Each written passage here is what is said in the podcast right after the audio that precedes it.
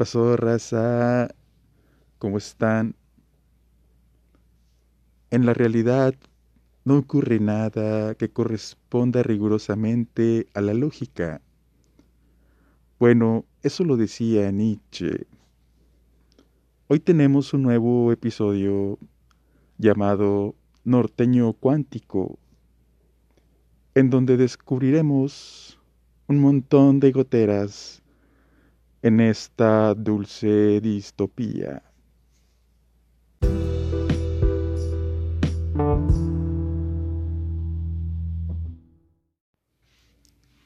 Era la mañana del domingo 3 de enero de este año 2021 cuando salí a comprar la barbacoa. Eran las 8 de la mañana. Salí, ya sabes, en pijama y sin bañarme. Con un poco de sueño, no lo he de negar.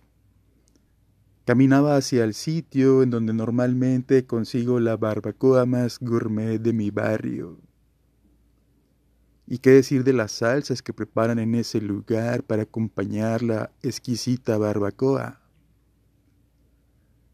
Pensaba en lo difícil que había sido este año pasado, 2020, para muchas personas, algunos cercanos a mí, y por un instante pensé, sorpréndeme 2021.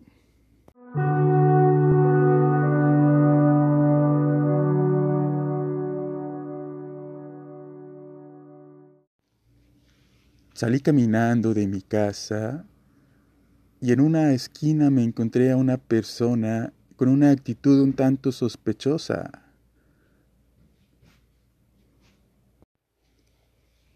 Su apariencia era como de un punk futurista, un ponqueto, ¿sabes cómo? Con pantalón y chamarra de piel, botas con aspecto industrial, sin cabello, es decir, era calvo. Lo escuché decir lo siguiente cuando pasé junto a él. Si la materia no se crea ni se destruye, solamente se transforma, ¿cómo es posible que una persona que vive en un tiempo y espacio determinado, en donde es parte de un todo, pueda desaparecer dejando un vacío?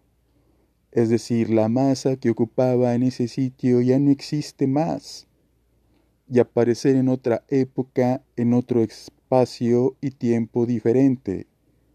Es decir, la masa que el individuo ocupaba de pronto la dejó de ocupar y apareció en otra línea del tiempo en donde no existía. Y ahora forma parte de ese lugar. Es decir, aumentó la masa que ya existía en esa línea de tiempo.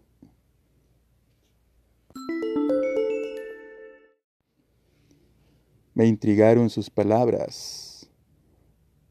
Disimuladamente me detuve para seguir escuchando. Este individuo extraño había atrapado mi atención. Lo que escuché que seguía hablando me dejó sin habla.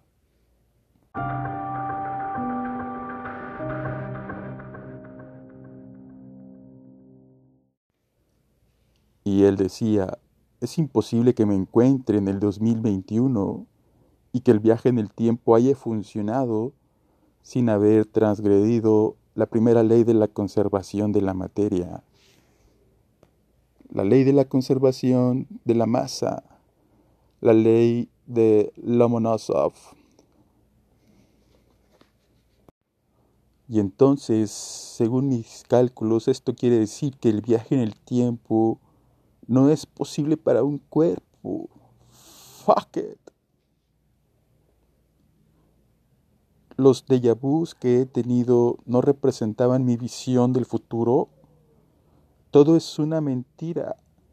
Soy una simulación en el ordenador de alguien.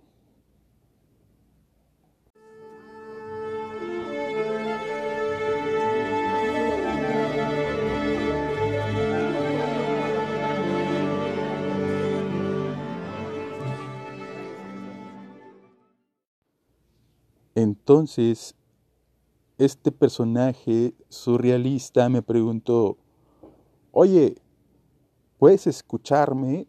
¿Puedes verme? Le respondí, claro que sí, ¿en qué puedo ayudarte? ¿Te encuentras bien? Entonces él me dijo, me han engañado. Creí ser parte de la policía del tiempo, pero todo es mentira. Nada es real, ni tú, ni yo, ni nada de lo que puedas observar o sentir es real. El tiempo y el espacio son las barreras de la prisión en la que estás encerrado. Pero si tu conciencia no lo puede entender, nunca sabrás que vives en una simulación.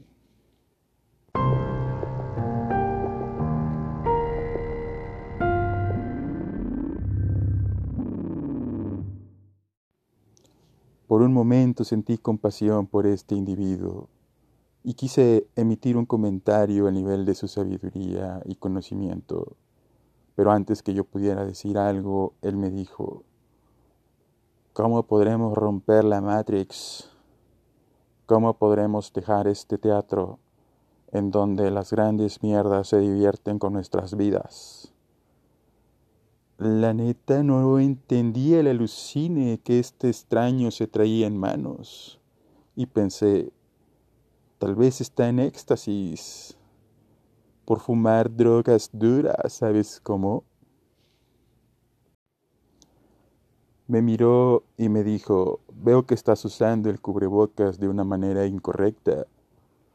Pero ¿qué importa? Ya nada tiene importancia. Primero nos convencieron de usar una mascarilla para evitar contagios. Después nos obligaron a raparnos el cabello por la última cepa.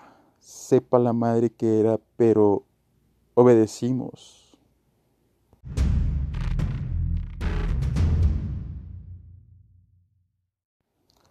Continuó diciendo, se supone que vengo del futuro, del 2050 y vine a este año 2021 a detener al próximo dictador del Distrito 9, antes que su poder crezca en esta región y sea demasiado tarde.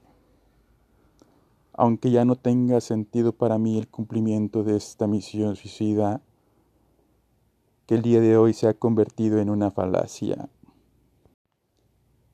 Si vivimos dentro de una realidad simulada, difícilmente la sociedad querrá despertar y salir de la Matrix. Ahora lo entiendo todo. He despertado y me he convertido en un virus para esta realidad. De pronto, salió corriendo. Mientras se alejaba, empezaba a desaparecer. Dejó de ser una imagen 3D, se pixelió y se convirtió en un código binario. Tengo miedo.